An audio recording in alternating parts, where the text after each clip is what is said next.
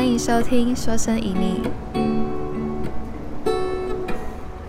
大家好，我是阿丽，我住在京都。那因为疫情的关系，我已经一年多没有回去台湾了。目前的话，我是以工作签证的方式居留在这里。今年的四月，我第一次更新了我的工作签证。那原本以为我会拿到三年，结果只拿到了一年。因为其实像我的朋友。他们一般更新工作签证的话，就是拿到三年或者是五年，所以我当下其实是蛮失落的。我还记得我那时候就离开了出入国入境管理局，然后就骑着脚踏车沿着鸭川回家。那虽然说因为这件事情真的还蛮影响心情的，但就是有稍微缓和一下情绪之后，我就试着用了另外一个角度来问自己：如果从今天开始。我只剩下一年的时间在这里的话，那我可以如何利用剩下的时间呢？嗯，我马上我就选了一块草地坐了下来，我开始去想这个问题。接着脑中浮现的就是我想要好好的记录眼前的生活还有心情。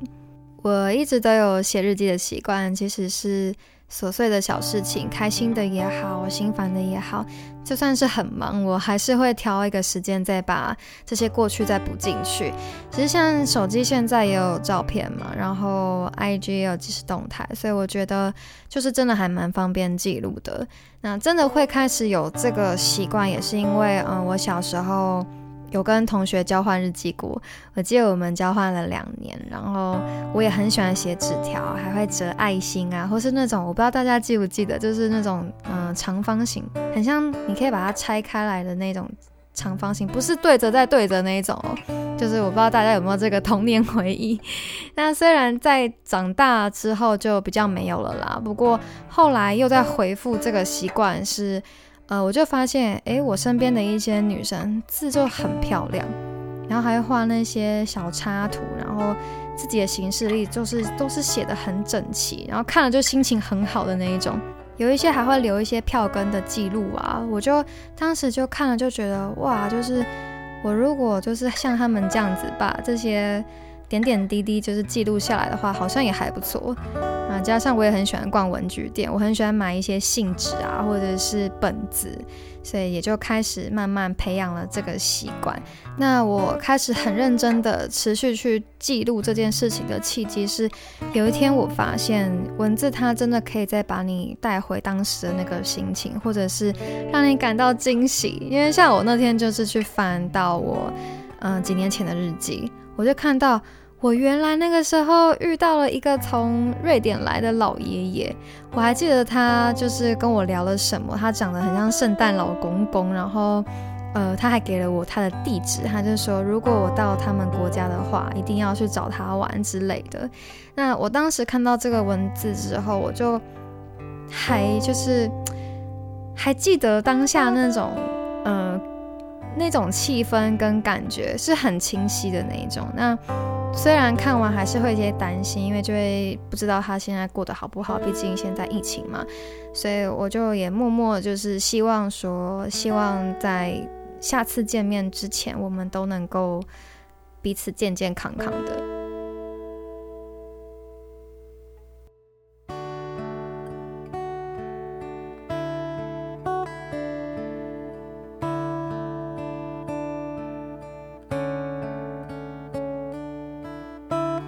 其实这也是我在写日记的过程中去感受到的，我都忘记了那些哦，我原来那天那么开心哦，原来那时候发生了这么有趣的事情。那我其实平常就是也会把一些心情换成文字，我觉得在这样子的过程中，其实是可以安定的情绪，然后也可以整理自己的过去或是感受。除了能安慰自己，我觉得也能够时常的提醒自己，或者是勉励自己。真心觉得写日记是一件很棒的事情，我推荐给大家。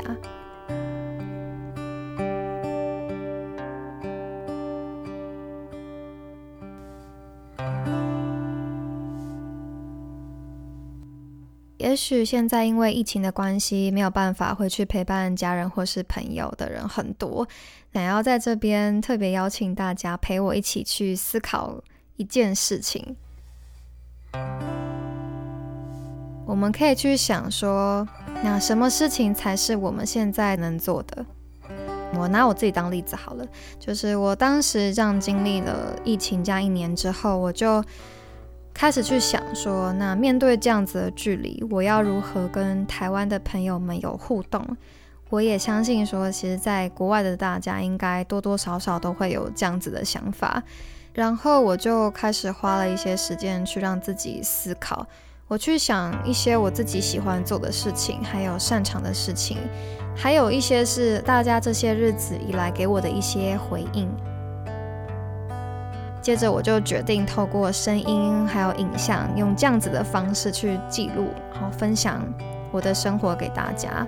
那。我觉得主要可能还是因为我的个性其实是很不服输，所以我一直都很习惯反向思考。因为我真的很不喜欢就是输给眼前的环境，所以我即使通常会失落一阵子或是很被打击啊，那但我还是会想办法会去战胜这样子的嗯情况。像我前面其实有提到反问自己，嗯，剩下这一年我可以做一些什么事情？其实这个也是反向思考的一种，就是，嗯，我可以告诉自己说，不要因为剩下的这一年而气馁，就是反而要把握这一年，我应该可以做一些什么。嗯，所以我觉得这件事情它是可以被嗯套在现在的，就是。虽然，嗯，疫情它把时间变得很缓慢，那我觉得，其实像我现在在这边，在经过这样的日子之后，我觉得反而这样的时刻更能够让自己能够重新再检视过往的生活方式。那不过我也明白说，嗯，很辛苦的地方，就例如面对现在的情况没有办法，嗯，见面啊，或者是真的有很多已经。在家被闷坏的听众，所以就是如果呃你们已经开始有一些焦虑啊，或是无助的情况，真的一定要去多跟身边的人聊一聊，就是至少分担一下所谓的 corona 物质。什么是 corona 物质呢？直翻的话就是病毒忧郁。corona 它是病毒的名称，物质它是忧郁的意思。照字面直翻，就是因为嗯病毒所衍生的一些心理上的问题嘛，就是可能因为疫情没有办法正常工作啊，然后在家待业，甚至可能被裁员，没有办法维持经济生活，又或者是可能因为待在家里的时间变长，然后就衍生了许多家庭的问题，引发的。一些身心上的压力，所以其实，在日本这边，嗯，社会上其实增加了很多的家暴案，或是忧郁症患者，像自杀的就非常的多。那像我前阵子应该也算是受害者，因为我觉得就是你心里其实知道日子还是要过，还是要面对，但是你再去看未来的时候，其实你是看不到尽头的。你也不知道你要往哪个方向走。那我当时是长达了半年以上是没有办法靠自己改善情绪，我需要人陪，然后每天都会哭，然后嗯，只要有人跟我讲话，就是我也会很想哭，就而且就算是每天有事情做，都还是会有那种没来由的焦虑。像我是不太长痘痘的人，然后额头就多出了很多那种一粒一粒的，很像。内分泌失调的那种痘痘，还有长达两个月以上是没有办法睡觉，我要一直到早上的四五点，我才有办法安心的睡觉。可是那个时候，其实大家都已经开始活动，然后乌鸦就开始叫，他们真的超准时的，然后。那时候就真的没有办法好好的睡觉，就几乎是精神衰弱的状态吧。然后很多的负面想法，我会变得很容易担心、害怕，然后极度的没自信，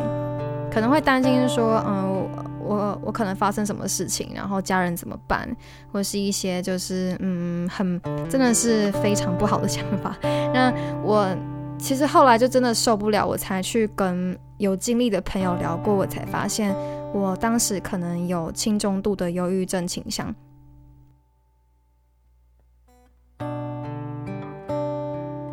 那也正因为我经过了这些事情后，我更能够理解说，其实，在这个时刻，大家都是很不容易的。你可能变得很容易低落，容易焦虑，或是更容易抱怨。所以，我觉得其实更要在这个时候多一些关心、体谅，还有适量的抒发情绪，也是非常重要的。其实，这也是为什么我想要做 podcast，也是因为除了我想要记录我眼前的生活。那我其实前阵子还试做了一集 YouTube，我收到了很多回应，大家觉得嗯很疗愈，然后可以看到比较不一样的京都的样子，所以我那时候就下定了决心，我想要好好的把我这些年在日本或者是其他国家所遇到嗯大大小小或是有趣的，或是我觉得很不一样的事情，把这一些经历还有感受分享给大家。希望可以透过这样子小小的举动，嗯，给大家一些鼓励，然后也可以让大家听到一些不一样的事情。那最后也非常谢谢大家的收听。如果喜欢我内容的朋友的话，欢迎去追踪我的 Instagram，持续关注我的动态，并分享给身边的朋友。